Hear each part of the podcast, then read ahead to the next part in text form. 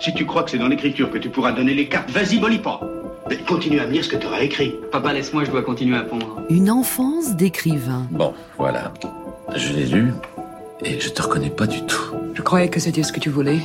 Quelque chose de plus intime. Il faut écrire. Sinon, comment tu vas devenir un grand artiste Si tu ne fais rien? Que disent de nos vies la vie des écrivains?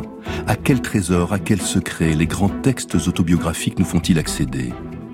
Aujourd'hui, c'est dans l'enfance de Georges Perec que j'aimerais vous conduire. Une histoire de fureur et de drame marquée par le grand vide de l'absence. Georges Perec. Il y a eu un combat qui s'est traduit par un, livre très important qui est W ou le souvenir d'enfance, qui est la recherche de, de ces racines, l'enquête. L'enquête sur cette enfance dont j'ai été privé. Et le problème, d'une certaine manière, c'était de retrouver la douleur que j'aurais eue, qui m'avait été euh, dérobé parce que finalement, euh, comme mon père est mort, j'étais trop petit pour m'en rendre compte. Comme ma mère est morte, je ne l'ai pas su. C'était en 43, j'étais dans les Alpes. Hmm. Et euh, il a fallu que, je ne sais pas, que je, que je les enterre. W ou le souvenir d'enfance est un voyage bouleversant dans la mémoire d'un homme pour rassembler les morceaux d'une vie brisée. Laurent Sexic sur France Inter. Ellis Island est pour moi le lieu même de l'exil, c'est-à-dire le lieu de l'absence de lieu, le non-lieu, de nulle part. Comme si la recherche de mon identité passait par l'appropriation de ce lieu dépotoir, où les fonctionnaires harassés baptisaient des Américains à l'appel.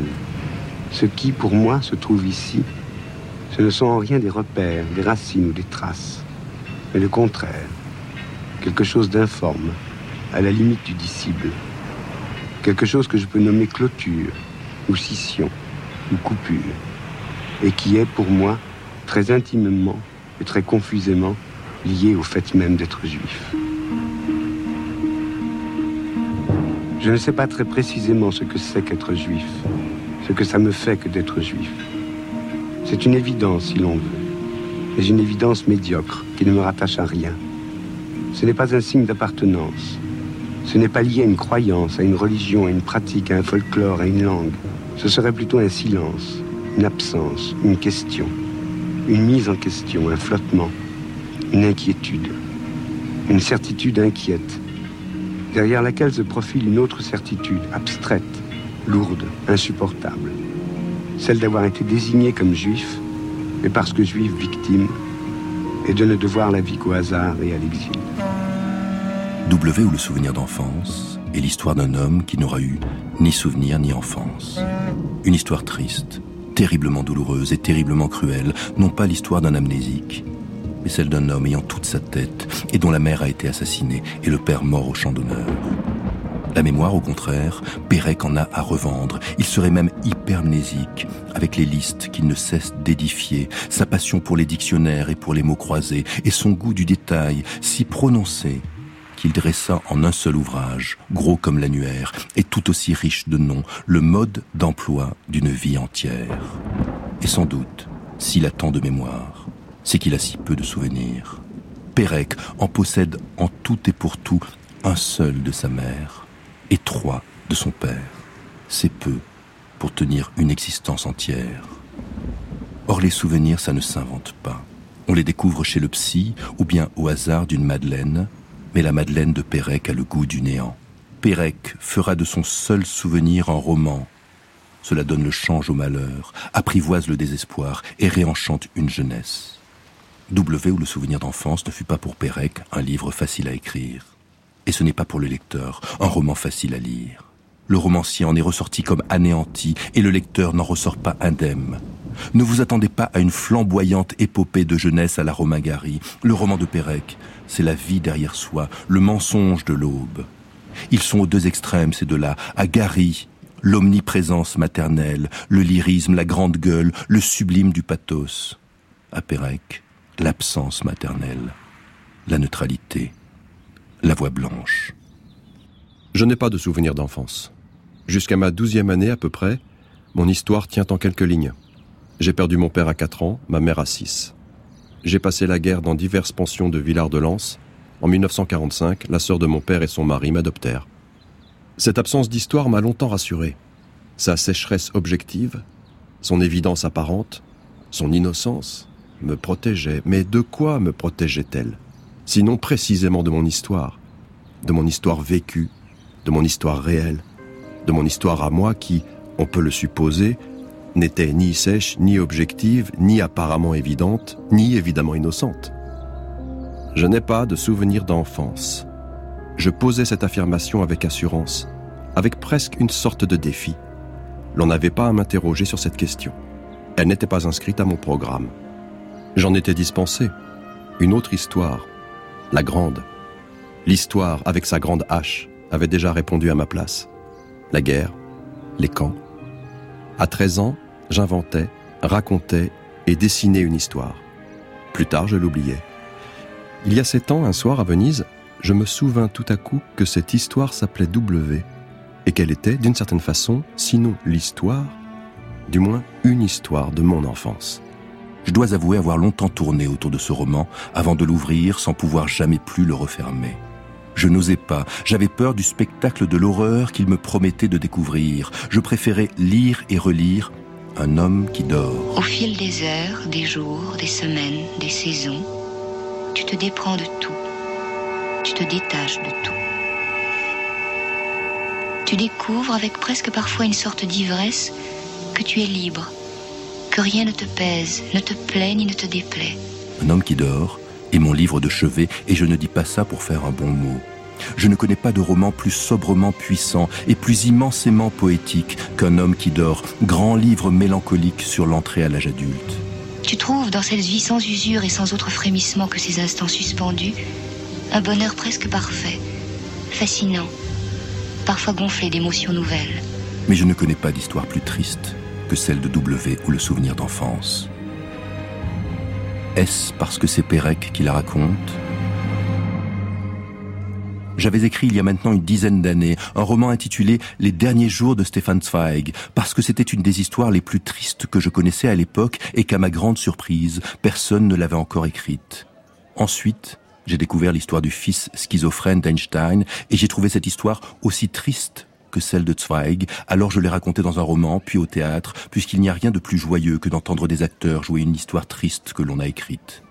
Mais l'histoire de Pérec est autrement plus triste, et que celle de Zweig, et que celle d'Einstein. Heureusement, il n'y aura pas à l'écrire, puisque Pérec l'a déjà fait, et qu'aucun romancier ne pourra le faire mieux que lui, avec plus de force et de sobriété, de subtilité et d'ironie, plus de distance aussi. Pérec est un maître pour chaque écrivain qui se respecte, c'est-à-dire qui estime n'en avoir jamais fini avec l'apprentissage et avec l'enfance.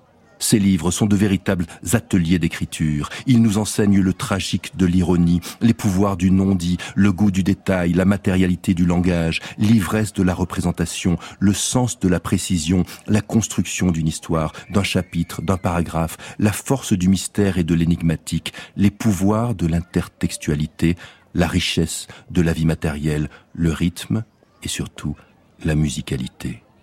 Mais avant tout, Pérec nous enseigne la distance. Avec lui, je est toujours un autre. Même lorsqu'il s'agit du drame de sa propre enfance, et sans doute surtout avec ce drame personnel. Pérec est un maître en sobriété. Il sait comme personne ne jamais s'attendrir sur lui-même, quand son histoire nous donne envie de lui délivrer des montagnes de tendresse, de le prendre dans nos bras et de lui offrir notre épaule pour qu'il épanche sa détresse. Pérec nous apprend la justesse aussi. Son écriture offre mieux que les dictionnaires dont il affectionnait tant la lecture, où il allait tant puiser. C'est une arme qui vise à chaque fois en plein cœur du lecteur et en plein corps du texte. Personnellement, je recopie des phrases de Pérec, comme je recopie des poèmes de Baudelaire ou des paragraphes de la recherche. Pour le simple et dérisoire plaisir d'écrire de belles phrases, peu importe qu'elles soient signées d'un autre. Il n'y eut dans la vie de ma mère qu'un seul événement. Un jour, elle sut qu'elle allait partir pour Paris. Je crois qu'elle rêva.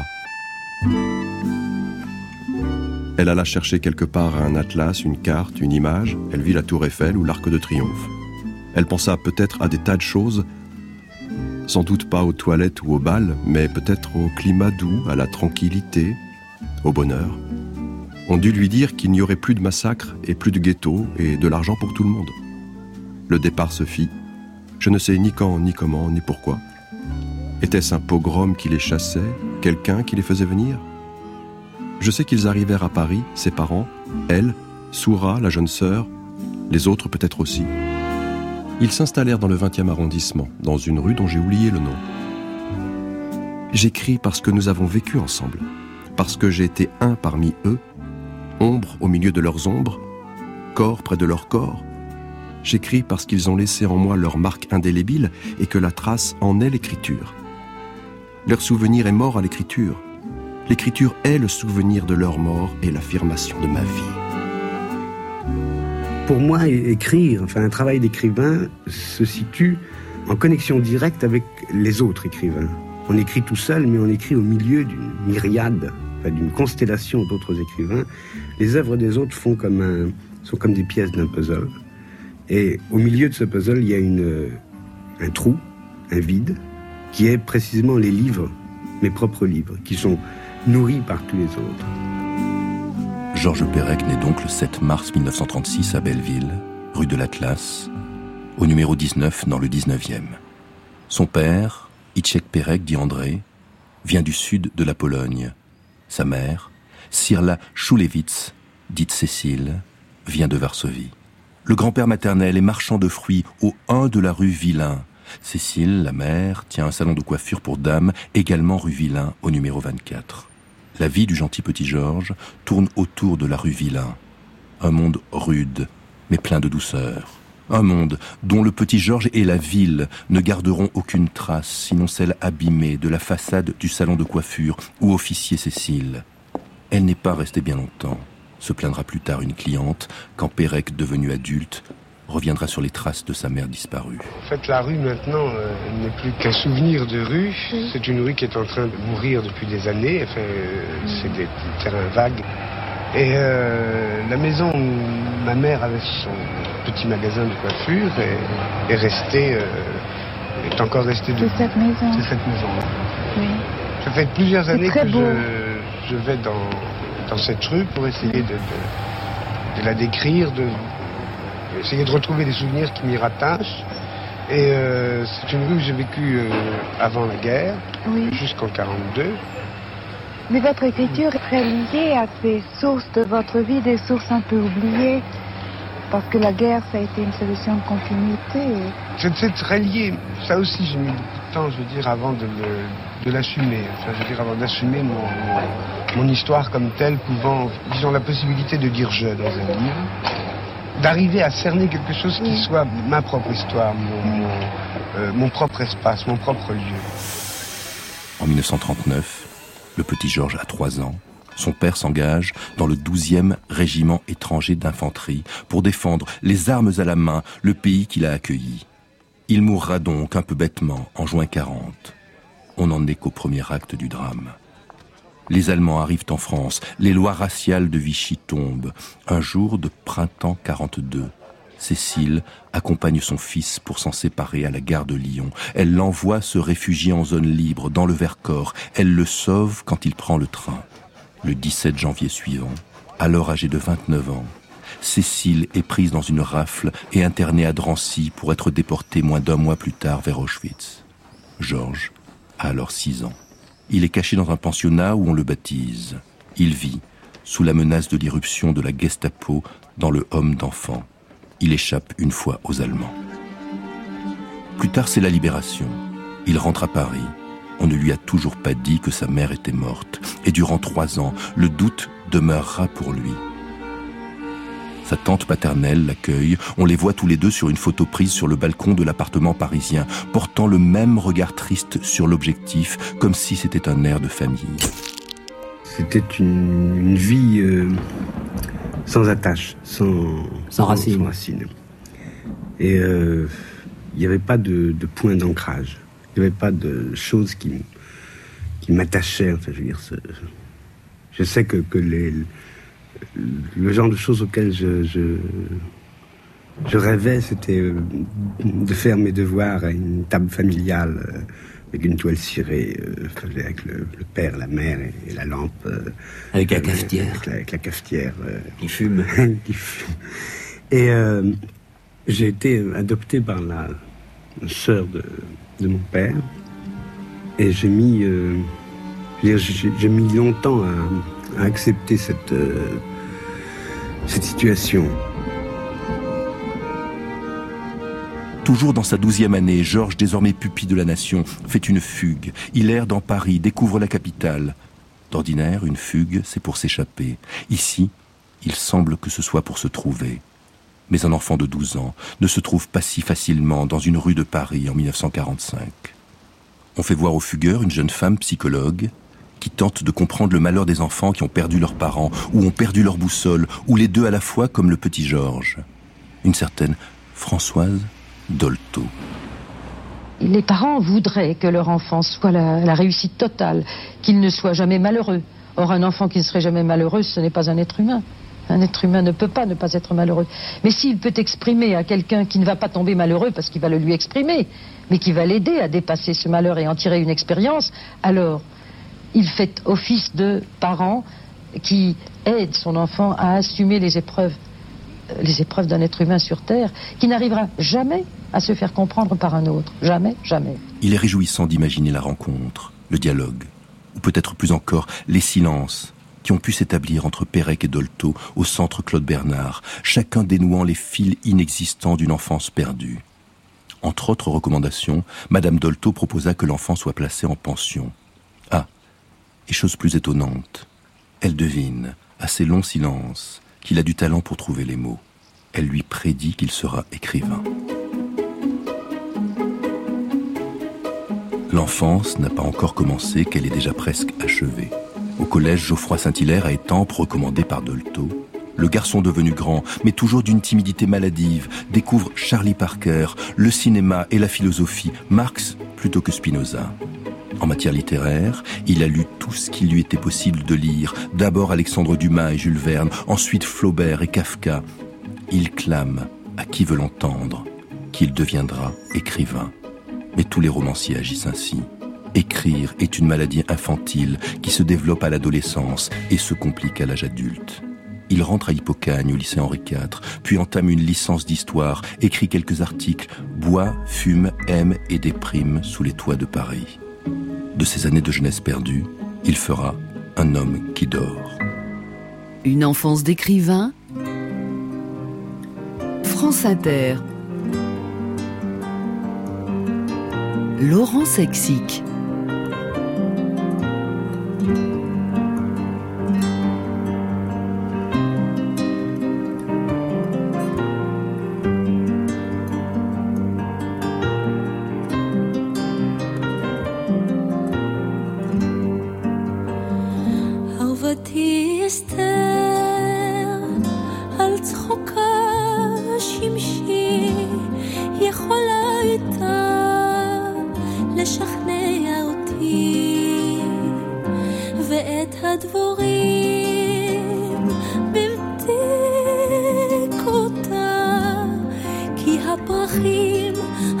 see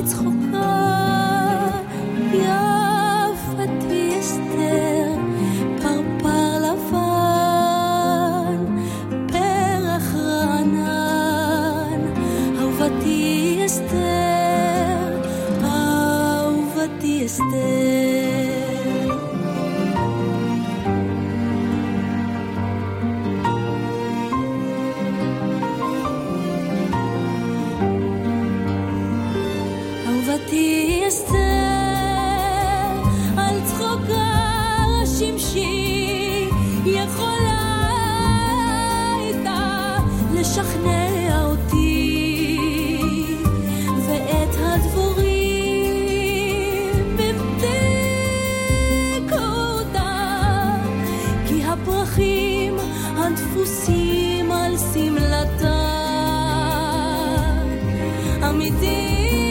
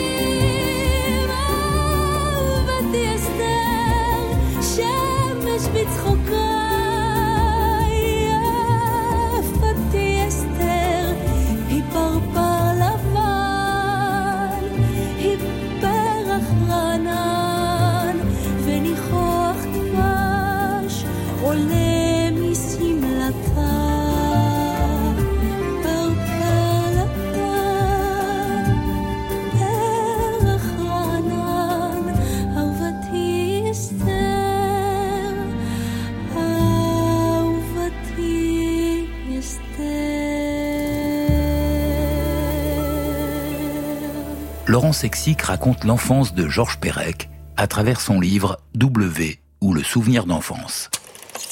1958. Il est l'heure de dire adieu à la jeunesse et de faire son service militaire. La guerre est de retour, a-t-elle jamais pris fin? Elle se déroule en Algérie cette fois. Heure troublée en Algérie, où en plusieurs endroits du territoire une série d'attentats ont été commis dans la nuit qui précéda la Toussaint. À Batna se sont déroulées les obsèques des trois soldats du camp militaire, assassinés alors qu'ils montaient la garde, tandis qu'au cœur du massif de l'Aurès, Harris recevait les premiers renforts après être resté isolé un jour entier. On parle de fellaga et de complots organisés par certaines ligues musulmanes, mais l'Algérie ne se prêtera pas au rôle souhaité par les agitateurs. Pupille de la nation, Georges est dispensé d'aller au front. Il s'engage dans un régiment de parachutistes, ce qui ne surprendra pas les fins lecteurs de W ou le souvenir d'enfance, où il est écrit que sa mère, à la gare de Lyon, où elle le sauvait, lui avait acheté un livre illustré de Charlot intitulé Charlot parachutiste. La suite, c'est une histoire d'homme, la quille et les fiançailles et un mariage en 1960, un travail de documentaliste qu'il conservera 18 années durant. Bientôt, en 1965, il publiera Les choses et connaîtra le succès. Sur les photos de lui adulte, on le voit toujours en train de sourire à la vie, la vie ne lui a pas beaucoup souri. Il enchaînera les livres, tous différents dans la forme. Ce n'est pas un écrivain, c'est un soldat qui combat une hydre qui a pour nom l'oubli. Chacun de ses romans pourrait s'intituler Rue des souvenirs obscurs. Mon enfance fait partie de ces choses dont je sais que je ne sais pas grand-chose. Moi, j'aurais aimé aider ma mère à débarrasser la table de la cuisine après le dîner. Sur la table, il y aurait eu une toile cirée à petits carreaux bleus. Au-dessus de la table, il y aurait eu une suspension avec un abat-jour presque en forme d'assiette, en porcelaine blanche ou en tôle émaillée, et un système de poulies avec un contrepoids en forme de poire. Puis je serais allé chercher mon cartable, j'aurais sorti mon livre, mes cahiers et mon plumier de bois, je les aurais posés sur la table et j'aurais fait mes devoirs. C'est comme ça que ça se passait dans mes livres de classe. W ou le souvenir d'enfance n'est pas un roman. C'est une reconstitution et un acte de naissance. La reconstitution d'un crime et la naissance d'un écrivain. Plus tard, Pérec écrira son célèbre Je me souviens. Je me souviens qu'un ami de mon cousin Henri restait toute la journée en robe de chambre quand il préparait ses examens. Je me souviens qu'après la guerre, on ne trouvait presque pas de chocolat viennois, ni de chocolat liégeois, et que pendant longtemps, je les ai confondus. Mais ce roman, c'est Je ne me souviens pas. Avec quatre ou cinq souvenirs dérisoires et quelques photographies essentielles, Pérec se bâtit une enfance et édifiera une œuvre dont le fleuron est W. À partir de trois fois rien, il retisse la toile de l'enfance et l'étoile que portait sa mère. Il est difficile de résumer W ou le souvenir d'enfance, qui se déroule à la fois dans la tête de l'auteur et sur une île mystérieuse. Pérec explore d'un même élan le passé d'une jeune femme disparue, de son mari aimant, de leur fils perdu. Il donne les règles strictes, étranges et monstrueuses qui régissent la vie d'une île lointaine où les enfants sont condamnés à vivre enchaînés et les femmes la proie d'un terrible destin. Livre d'horreur où tout est vrai, histoire du Troisième Reich et de la France occupée. Roman d'aventure et nouveau roman, récit d'enfance et récit de guerre, roman noir, essai sur le totalitarisme, sur ce qu'est l'écriture et ce qu'est la mémoire, méditation sur le tragique et enquête policière, chant des morts apaisé, murmure de l'irrévocable, leçon d'humanité et leçon d'histoire. On plonge dans les décombres d'une mémoire sans fond d'une tristesse abyssale où l'on cherche la lumière quand règne le silence. On part en pèlerinage là où passent les ombres, où la violence de l'imaginaire reste bien en deçà de la réalité des hommes. Cette exhumation des preuves de deux vies, cette exploration d'une mémoire défaillante, mémoire non sélective où il est question de sélection, cette traque du souvenir, comme le petit Georges et sa mère furent traqués, orchestre une symphonie de l'enfance jouée comme une marche funèbre, sans un cri de révolte, sans une marque d'indignation, seulement l'exposé des faits, l'inventaire des décombres, le lent surgissement des vérités insoutenables. Ce roman ne se lit pas. Il s'étudie, il se comprend, il se dissèque, il se savoure en larmes, il tétanise, il terrifie, il raisonne. Il exige du lecteur des efforts soutenus. Pérec offre un puzzle qu'il s'agit de reconstituer avec des bribes de mémoire et des fragments d'histoire, même si ce puzzle n'est pas un jeu d'enfant. On entre dans le roman avec l'histoire d'un certain Gaspard Vinclair, héros récurrent de Pérec, qui cherche les traces de son passé. Au chapitre suivant, c'est Pérec qui parle. Il y aura dans tout le roman alternance entre fiction et réalité, lancinant mouvement de balancier entre l'histoire de l'île de W, vision hallucinée de l'univers concentrationnaire, et l'histoire de Pérec en quête de son enfance, balayée par la barbarie. La pluie, ça a du bon? Ça va les calmer un peu, cette pluie. Qui? Les flics? Je vais être en retard. Au revoir, monsieur. Ils arrêtent même les femmes et les enfants. Seulement les étrangers. Mais nous sommes français. On a travaillé tout ce matin et. Ils sont pas venus chez nous. C'est normal de porter une étoile jaune sur la poitrine. C'est normal. D'embarquer des gens dans des autobus pour les emmener Dieu sait où. Tout le monde trouve ça normal. Moi, je ne vous ai rien demandé, monsieur.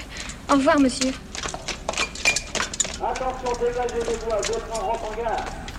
Ma mère porta l'étoile. Un jour, elle m'accompagna à la gare. C'était en 1942. C'était la gare de Lyon. Je l'aperçus, il me semble, agitant un mouchoir blanc sur le quai cependant que le train se mettait en route. J'allais à Villard-de-Lans avec la Croix-Rouge. Elle tenta plus tard, me raconta-t-on, de passer la Loire. Le passeur qu'elle alla trouver, et dont sa belle-sœur, déjà en zone libre, lui avait communiqué l'adresse, se trouva être absent. Elle n'insista pas davantage et retourna à Paris. On lui conseilla de déménager, de se cacher. Elle n'en fit rien. Elle pensait que son titre de veuve de guerre lui éviterait tout ennui. Elle fut prise dans une rafle avec sa sœur, ma tante. Elle fut internée à Drancy le 23 janvier 1943, puis déportée le 11 février suivant en direction d'Auschwitz. Elle revit son pays natal avant de mourir. Elle mourut sans avoir compris. Nous n'avons jamais pu retrouver de traces de ma mère ni de sa sœur. Il est possible que, déportées en direction d'Auschwitz, elles aient été dirigées sur un autre camp. Il est possible aussi que tout leur convoi ait été gazé en arrivant. Mes deux grands-pères furent également déportés. David Peretz, dit-on, mourut étouffé dans le train. On n'a retrouvé aucune trace d'Aaron Sulevich. Ma grand-mère paternelle, Rose, dut au seul hasard de ne pas être arrêtée. Elle était chez une voisine quand les gendarmes vinrent chez elle. Elle se réfugia quelque temps dans le couvent du Sacré-Cœur et parvint à passer en zone libre, non pas, comme je le crus longtemps, en se faisant enfermer dans une malle, mais en se cachant dans la cabine du conducteur du train. Ma mère n'a pas de tombe. C'est seulement le 13 octobre 1958 qu'un décret la déclara officiellement décédée, le 11 février 1943 à Drancy. Un décret ultérieur du 17 novembre 1959 précisa que si elle avait été de nationalité française, elle aurait eu droit à la mention Mort pour la France. Les chapitres consacrés à l'île de W et aux horreurs qui s'y déroulent furent d'abord publiés en feuilleton en 1969 dans la quinzaine littéraire. Elles reçurent un accueil mitigé. Il faut dire que l'éditeur Maurice Nadeau y annonçait du suspense, du rêve, de l'humour. Pérec écrivit la majeure partie des passages introspectifs en 1974, alors qu'il reprenait ses séances de psychanalyse avec Jean-Baptiste Pontalis. Comment vous définiriez, Monsieur Pontalis, la fonction de la psychanalyse? Est-ce une thérapie? Est-ce une quête de soi? Est-ce euh, autre chose? La, la, psychanalyse est une forme de psychothérapie, en ce sens qu'elle euh, cherche à résoudre, à trouver une solution acceptable à des conflits psychiques. Les influences du roman sont nombreuses. Comme pour tous les livres de Pérec, il y a celle d'Herman Melville. L'histoire d'Akab et son combat contre le monstre n'est-elle pas le combat que mènera Pérec contre l'oubli? Pérec a aussi fait du copiste de Melville Bartleby le modèle imaginaire de son propre père. Bartleby Ne craignez rien, je ne vais pas vous demander de faire un travail que vous préféreriez ne pas faire. Je voudrais simplement bavarder avec vous. Me voilà, monsieur. Mais je voulais vous, enfin, vous demander si ce n'est pas indiscret, euh, par exemple, où vous avez vécu. Hein? Enfin, si vous avez des amis, où est votre famille? Enfin, Vous pouvez avoir confiance. euh, Répondez-moi. Je préfère ne pas le faire pour le moment, monsieur. On songe aussi à l'île mystérieuse, et l'on sait combien Jules Verne a pu impressionner l'auteur. Il y a bien évidemment David Rousset et son univers concentrationnaire, à un point tel qu'un long extrait de cet essai clôt le roman. On songe dans la description du village olympique et des compétitions au dieu du stade de Leni Riefenstahl. Les autres influences sont à chercher du côté de Freud. Il faut entendre, comme un édifiant témoignage sur la création littéraire, les écrits de Pontalis consacrés à la cure psychanalytique de Pérec. Pontalis écrit Le contre-transfert, dans ce cas, me paraît alimenté par la visée imaginaire suivante rendre vivant ce survivant, le faire naître pour de bon à lui-même. Et l'on comprend mieux la portée intime de ce roman pour l'auteur. L'écriture a comme créé Pérec. Échange de bons procédés. Pérec a créé une écriture. La première chose, je pense, c'est précisément que l'écriture est un travail. C'est pas un don. Je veux dire, considère pas ça comme un don, ni comme un. C'est pas quelque chose qui m'est octroyé. C'est quelque chose que je dois aller chercher. On a envie de dire des choses, enfin, simplement. Peut-être même qu'on a envie de, de, de développer des idées. Enfin, euh, on s'aperçoit que ça reste complètement euh, revêche, enfin, opaque, qu'il y a euh, quelque chose qu'il faut forcer, qu'il faut aller chercher à travers une, une rhétorique qui n'existe plus. Je veux dire, il y a un décombre rhétorique sur lequel le- le- la littérature a fonctionné, continue de fonctionner, et on se trouve devant... euh, euh, moi, j'avais une sensation de vide, une sensation de... de... J'essaye de construire quelque chose à partir de ce vide, de cette sensation d'impossible, en me servant de règles. Il faut aussi s'attarder, au-delà du clin d'œil, à la dédicace du roman. Pérec dédie son roman à E, majuscule. Une initiale, donc. Est-ce une référence à Esther, prénom de la tante, ou à sa cousine Ella? A. E, ses deux parents disparus? Sans doute. Faut-il plutôt songer au livre La disparition, paru en 69, célèbre roman en lipogramme, d'où la lettre E est absente, également roman policier et roman à double intrigue, et clairement hommage à une mère disparue? Un peu comme si le souvenir d'enfance avait fait réapparaître la lettre E. Comme si la littérature avait le pouvoir de ressusciter les morts. Et puis bien sûr, comme dans toute l'œuvre de Pérec, mais sans doute plus dans W que nulle part ailleurs, il y a Kafka. Ce village olympique où le sport est un roi tyrannique et assassin fait songer à la colonie pénitentiaire, et la quête de Gaspard Vinclair n'est pas sans résonance avec celle de K. Quant à la partie introspective, la tonalité en est celle du journal de Kafka.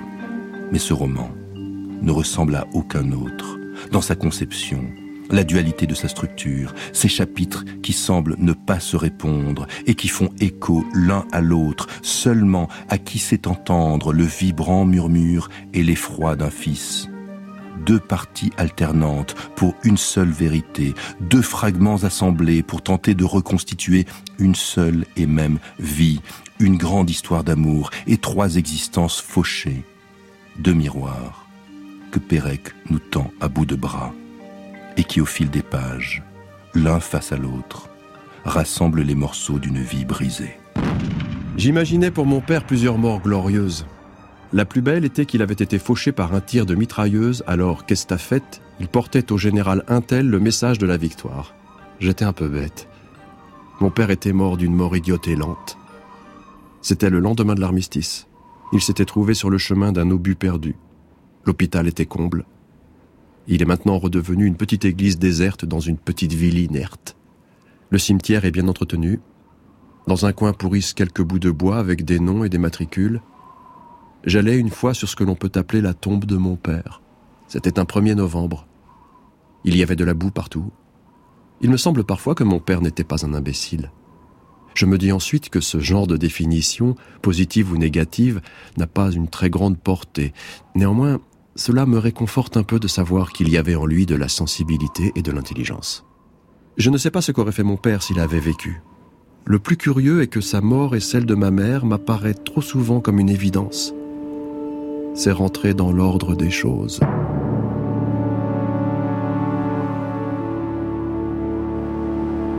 Ils étaient vingt et cent, ils étaient des milliers, nus et maigres tremblants dans ces wagons plombés qui déchiraient la nuit de leurs ongles battants. Ils étaient des milliers, ils étaient vingt et cent.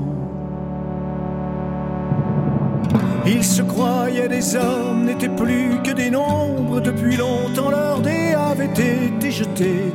Dès que la main retombe, il ne reste qu'une ombre. Ils ne devaient jamais plus revoir un été.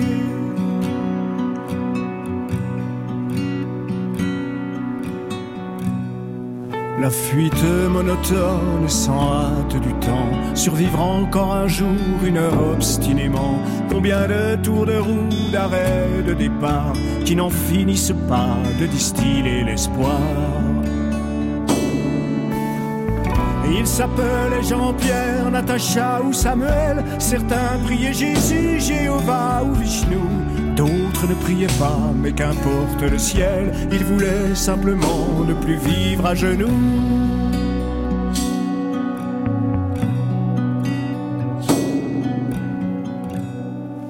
Ils n'arrivaient pas tous à la fin du voyage. Ceux qui sont revenus peuvent-ils être heureux? Ils essaient d'oublier, étonnés qu'à leur âge, les veines de leurs bras soient devenues si bleues. Les Allemands guettaient du haut des miradors, la lune se taisait comme vous vous taisiez, en regardant au loin, en regardant dehors, votre chair était tendre à leurs chiens policiers.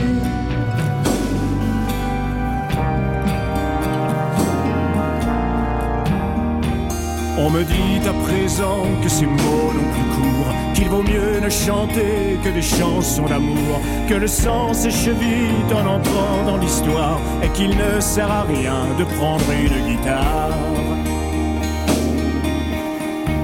Mais qui donc est de taille à pouvoir m'arrêter? L'ombre s'est faite humaine, aujourd'hui c'est l'été. Je twisterai les mots s'il fallait les twister, pour qu'un jour les enfants sachent qui vous étiez.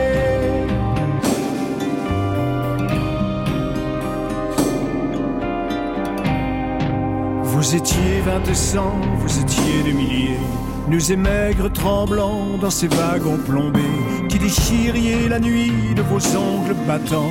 Vous étiez des milliers, vous étiez vingt et.